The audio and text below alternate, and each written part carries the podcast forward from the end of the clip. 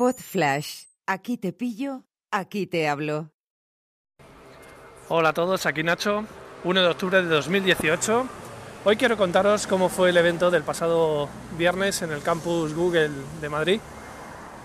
En, en las noches, en las FACAM Nights, en la 21 edición organizada por Fangaloca. Y nada, contaros que, bueno, hubo tres ponencias, la mía fue la tercera. Y la verdad es que fue una de las noches más eh, entrañables de toda mi vida. Y esto no lo digo por la memoria a corto plazo, sino por lo que os voy a poner a continuación.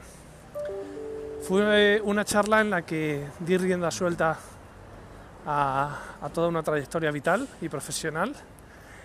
Fue como la charla de las charlas, englobaba pues mi parte de monologuista, mi parte de coach, mi parte de motivador, mi parte de formador, de padre, de hijo, de hermano.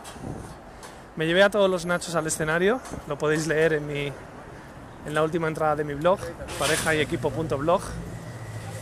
Y bueno, quiero compartir con vosotros el audio de los dos minutos que hacen que esta charla se pueda repetir en otro sitio, pero como la del viernes no va a haber otra igual. Espero que os guste. Un abrazo, chao.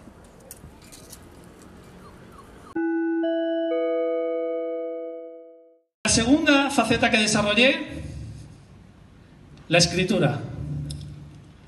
Yo en el colegio la verdad es que destacaba, pero no precisamente en matemáticas, entre las calabazas de las matemáticas y las de las chicas me llamaban el Halloween. Pero con ocho años conocí a mi profesor Keating. Oh capitán, mi capitán. Ese profesor que te cambia la vida, que estaba súper loco y que había decidido que las dos últimas horas del viernes eran para una asignatura que se inventó que se llamaba texto libre. Podías escribir lo que te diera la gana en tu casa y lo leías delante de tus compañeros. Yo me vine arriba, hice una serie en la que los protagonistas eran mis compañeros, que era 33 y uno más, que hice dos temporadas, como en Netflix. En la segunda temporada, este profesor me ponía la mesa ya delante, porque estaban todos esperándose el capítulo de la semana, para contarles a mis compañeros las novedades que surgían en esa serie.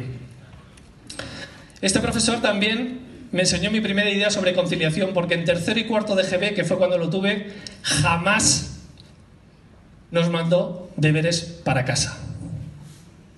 Era un loco maravilloso que pensó que niños de 7, 8 o 9 años lo único que tienen que hacer es jugar.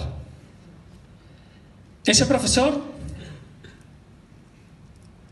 se llama Manolo y hoy está entre vosotros porque me he reencontrado con él hoy después de 33 años. Gracias, oh capitán, mi capitán.